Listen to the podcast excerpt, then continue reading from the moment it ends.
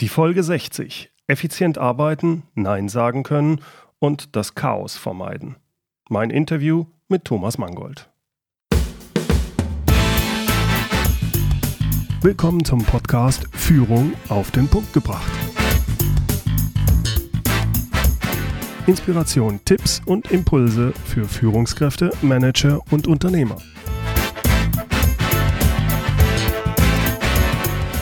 Guten Tag und herzlich willkommen. Mein Name ist Bernd Gerob.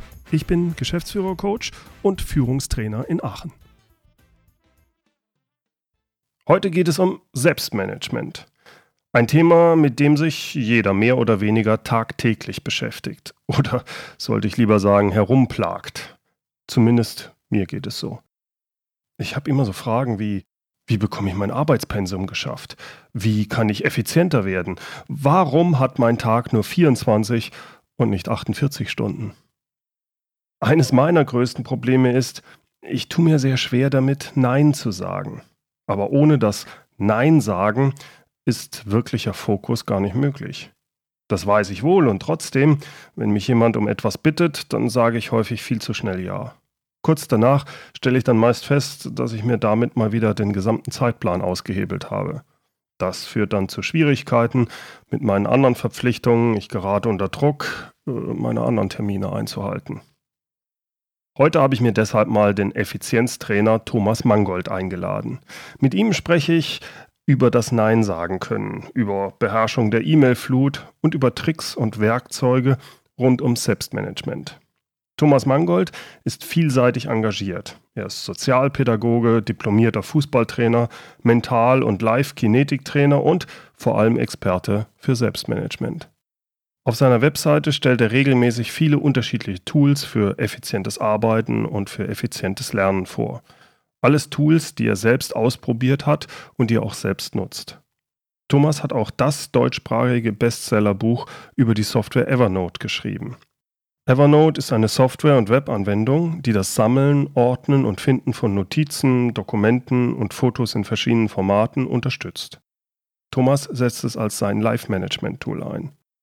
Hier also mein Interview mit Thomas Mangold. Ja, Thomas, schön, dass du Zeit hast heute. Wie kommt es, dass du dich so ausgiebig mit Selbstmanagement, mit Zeitmanagement und Effektivität, Effizienz und so weiter beschäftigt hast? Ja, gerne. Hallo Bernd. Da, vielen Dank zunächst einmal für die Einladung für dieses Interview. Ähm, das hat eigentlich schon während meiner Ausbildung begonnen.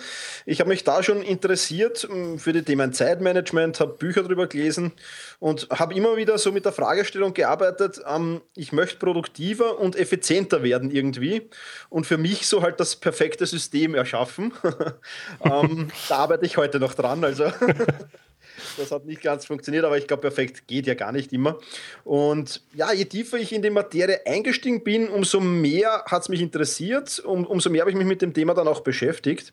Und ähm, was mich halt so fasziniert daran ist, dass man mit wirklich wenigen Mitteln sehr viel erreichen kann. In der Regel brauchst du nur für dich selbst, für ein besseres Selbst- und Zeitmanagement.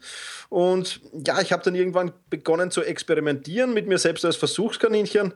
Und ja, das Thema hat mich bis heute dann eigentlich nicht mehr losgelassen.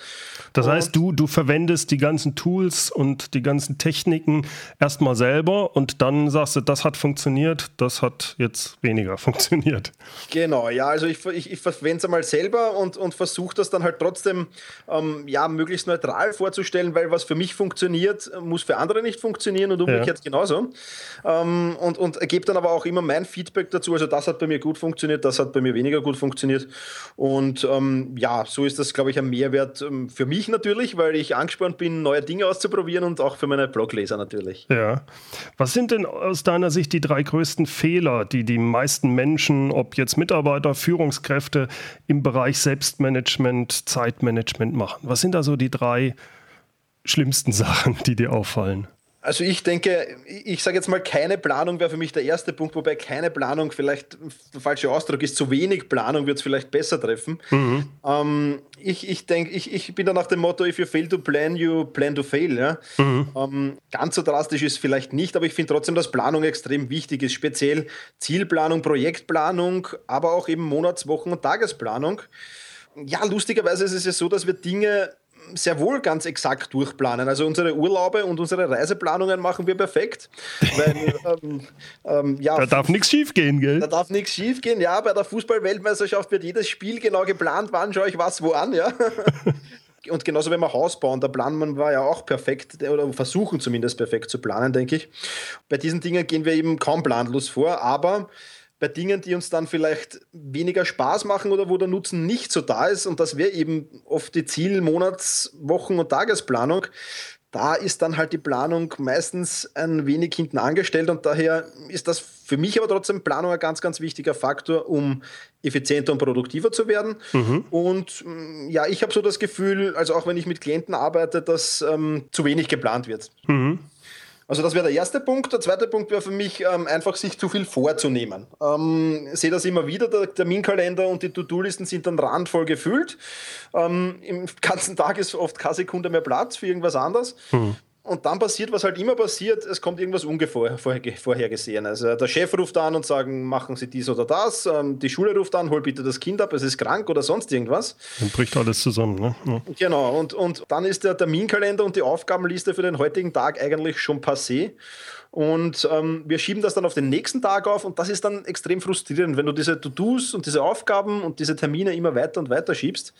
Und ja, da einfach weniger vornehmen, denke ich, ist ähm, kein Fehler zumindest. Ja. Mhm. Also, also, zum, also Puffer quasi lassen, dass ich sage, gut, da habe ich theoretisch vier Stunden Zeit, die werden sich schon füllen im Laufe des Tages. Ja, genau. Oder ich nehme halt dann von morgen schon Aufgaben vor und erledige die, sollten sie sich nicht füllen. Also so mhm. Pufferzeiten lassen ist für mich ganz, ganz wichtiger Punkt. Ja, ja. ja. Ja, und der dritte Punkt wäre eigentlich dann das Nein sagen können. Ähm, ich war früher Spezialist darin. Ich habe äh, eigentlich ähm, nie Nein sagen können. Mhm. Ja, das ist genau mein Problem, ja, dass ich mir da schwer tue. Ich tue mich heute sagen. noch schwer, muss ich auch sagen. Und ähm, ich habe aber dann irgendwann erkannt, es geht einfach nicht. Du kannst nicht zu allem Ja und Amen und, und, und, und Ja sagen und das geht nicht. Und deswegen, und das ist auch, habe ich mitbekommen, ein Problem vieler. Also wir sind da nicht alleine. Ja, das ist ja wirklich so, dass man da dann ein schlechtes Gewissen hat, wenn man, man möchte ja den Leuten helfen oder äh, egal, ob das privat oder beruflich ist und da dann Nein zu sagen, finde ich boah, sehr schwer. Wie machst du das? Wie, wie hast du es hingekriegt, da disziplinierter zu sein und anscheinend auch nicht mehr ein schlechtes Gewissen dann zu haben? Oder ich weiß nicht, wie du das machst.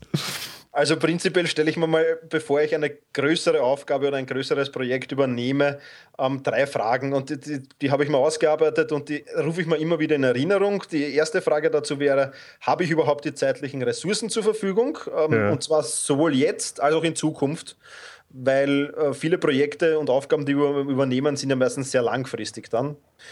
Die zweite Frage wäre, passt diese Aufgabe eigentlich zu meinen langfristigen Zielen und Visionen? Ja? Oftmals sind es sehr spannende Aufgaben, die da kommen. Ich habe erst unlängst das Angebot bekommen, ein Buch zu schreiben. Also das Evernote-Buch gibt es ja schon und zu einem anderen Tool ein Buch zu schreiben. Mhm. Und das wäre gar nicht, gar nicht so uninteressant gewesen von der finanziellen Seite her. Und ich habe mir wahnsinnig schwer getan, das abzusagen, aber es hat einfach nicht zu meinen langfristigen Zielen und Visionen gepasst. Okay. Und, und zu meinen Aufgaben. Und ich habe dann schweren Herzens abgesagt. Ja. Das, ähm, das heißt, da kommt auch wieder diese Sache, die du ganz am Anfang gesagt hast. Wenn man natürlich nicht plant, oder wenig plant, wenig so Ziele in der Zukunft hat, dann weiß ich ja gar nicht, ob das zu mir passt oder nicht. Ne? Ja, genau, genau, das mhm. ist es. Wenn du, wenn, du, wenn du deine Ziele nicht kennst, wenn du nicht weißt, was du ähm, jetzt heuer, heuer zum Beispiel im Dezember machen willst, dann wird es schwer. Ja, ähm, ich versuche das halt immer vorauszuplanen und ich habe auch für das Projekt weder die zeitlichen Ressourcen zur Verfügung gehabt, noch hat es zu meinen langfristigen Zielen und Visionen gepasst.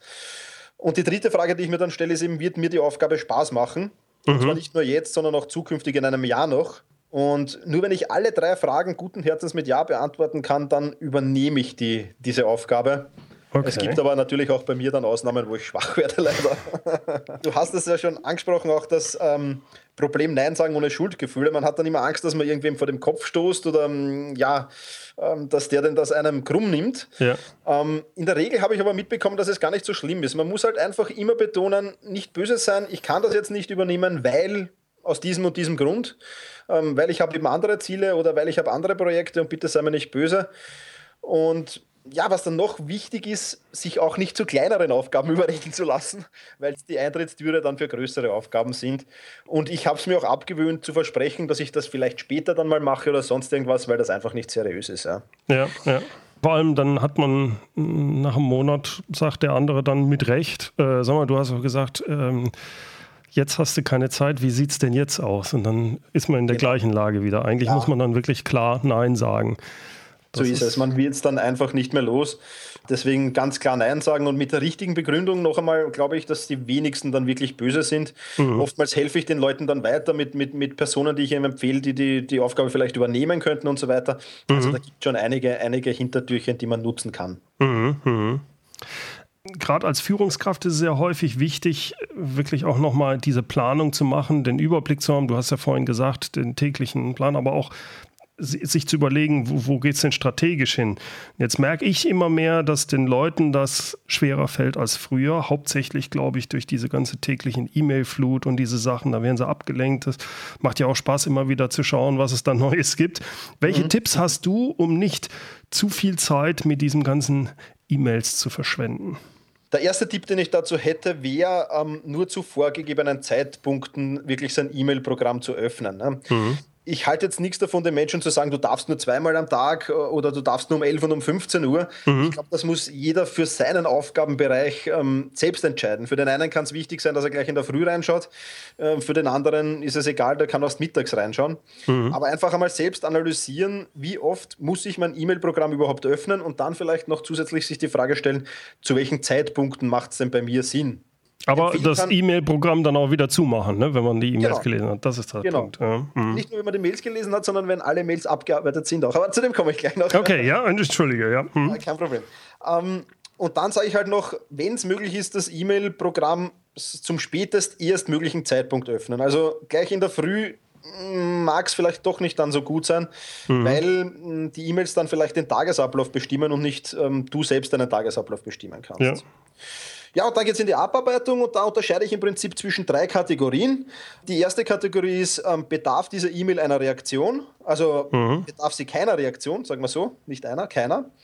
Dann archiviere ich sie oder lösche ich sie. Das sind meistens so Newsletter oder mhm. reine Infomails, also die kann man dann im Prinzip gleich löschen.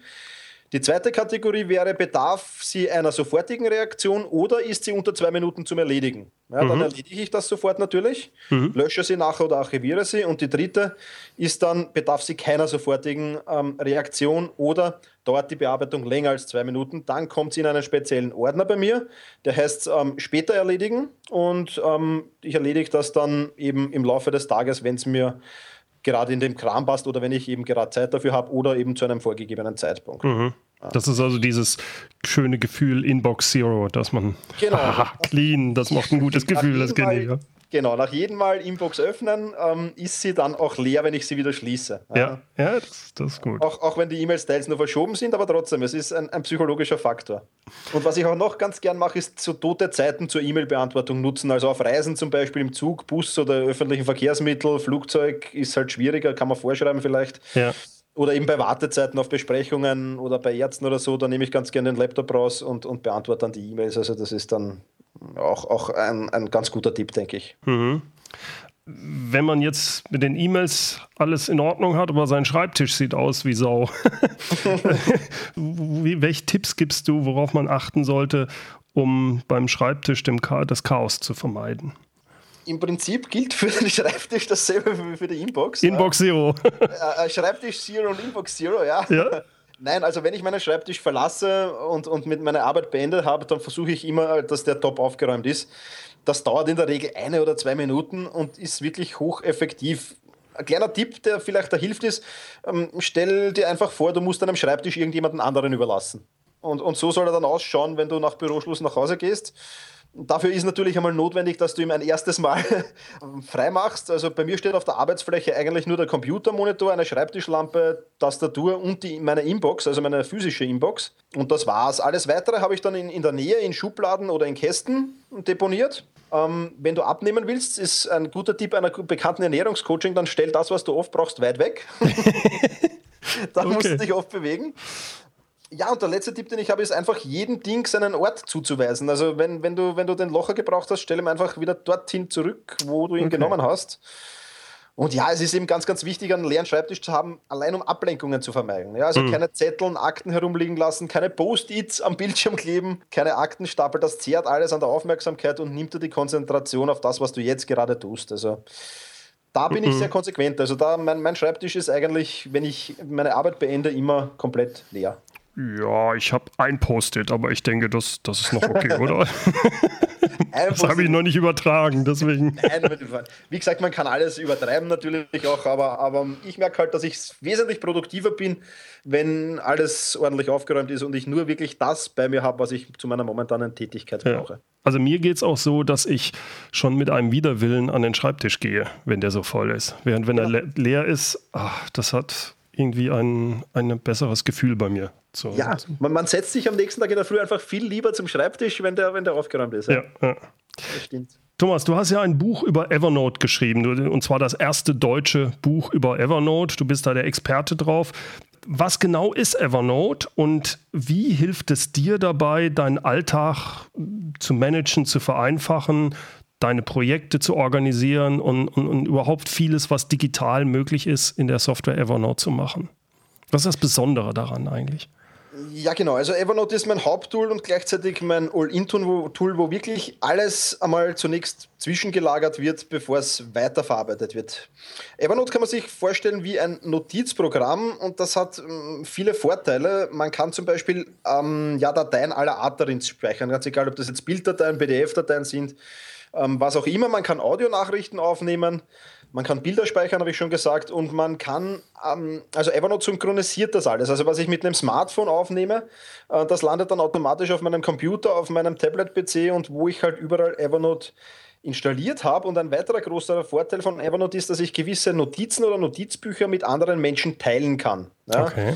Ähm, das heißt, ich kann dann ein ganzes Team quasi an diesen Notizen arbeiten. Das für die Projektarbeit jetzt auch nicht uninteressant. Das heißt, ich muss mir das so vorstellen, das ist quasi mein großer Speicher für alle möglichen digitalen Daten, der in der Cloud ist. Und dadurch, dass er in der Cloud ist, kann ich jederzeit darauf zugreifen von allen anderen Devices, also ob das mein Smartphone oder mein PC ist. Ich habe aber auch noch immer eine Kopie davon auf dem jeweiligen Device.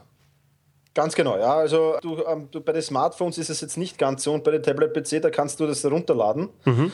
ähm, weil das, ähm, glaube ich, zu viel Speicherplatz kosten würde. Mhm. Aber ähm, im Prinzip liegt es in der Cloud und du hast jederzeit Zugriff drauf, solange du eben Internetverbindung hast dann. Okay. Ja. Mhm. Einen kurzen Einblick, wofür ich Evernote verwende, aber das ist wie gesagt ähm, nur ein kurzer Abriss. Ähm, ich verwende es wirklich für fast alles. Also ich habe prinzipiell mal meine Checklisten drin gespeichert, meine Wochenend-Checklisten, Monats-Checklisten oder wenn ich einen Artikel für einen Blog veröffentliche, für das habe ich alles Checklisten, um nichts zu vergessen. Die sind mal alle drin gespeichert. Dann habe ich so einen Warten auf Notizbuch, wo alles reinkommt, was ich bestellt habe, Antworten auf E-Mails, Lieferungen, die noch kommen sollen, aber auch Dinge, die ich delegiert habe, kommen so in dieses Warten auf. Also da kommt im Prinzip alles rein, wo ich jetzt noch auf irgendeine bestimmte Aktion warte. Okay. Dann, du hast ja schon gesagt, meine kompletten Projekte wirklich über Evernote ab. Ja, meine, mein, mein Buchprojekt zum Beispiel wirklich über Evernote ab, da kommt von der Recherche alles hinein bis zum endgültigen Buch dann sogar. Mhm. Also schreiben tue ich es natürlich schon woanders, aber, aber abspeichern tue ich es ebenfalls in Evernote. Oder, oder wenn ich für meinen Blog was mache, der Redaktionsplan für meinen Blog. Also alle Projekte, die ich habe, die sind dort in Evernote in einem Notizbuch gespeichert. Also das, was ich normalerweise in einer Vielzahl von Ordnern in Papierform habe, das hast du in digitaler Form in der Cloud. Ganz genau.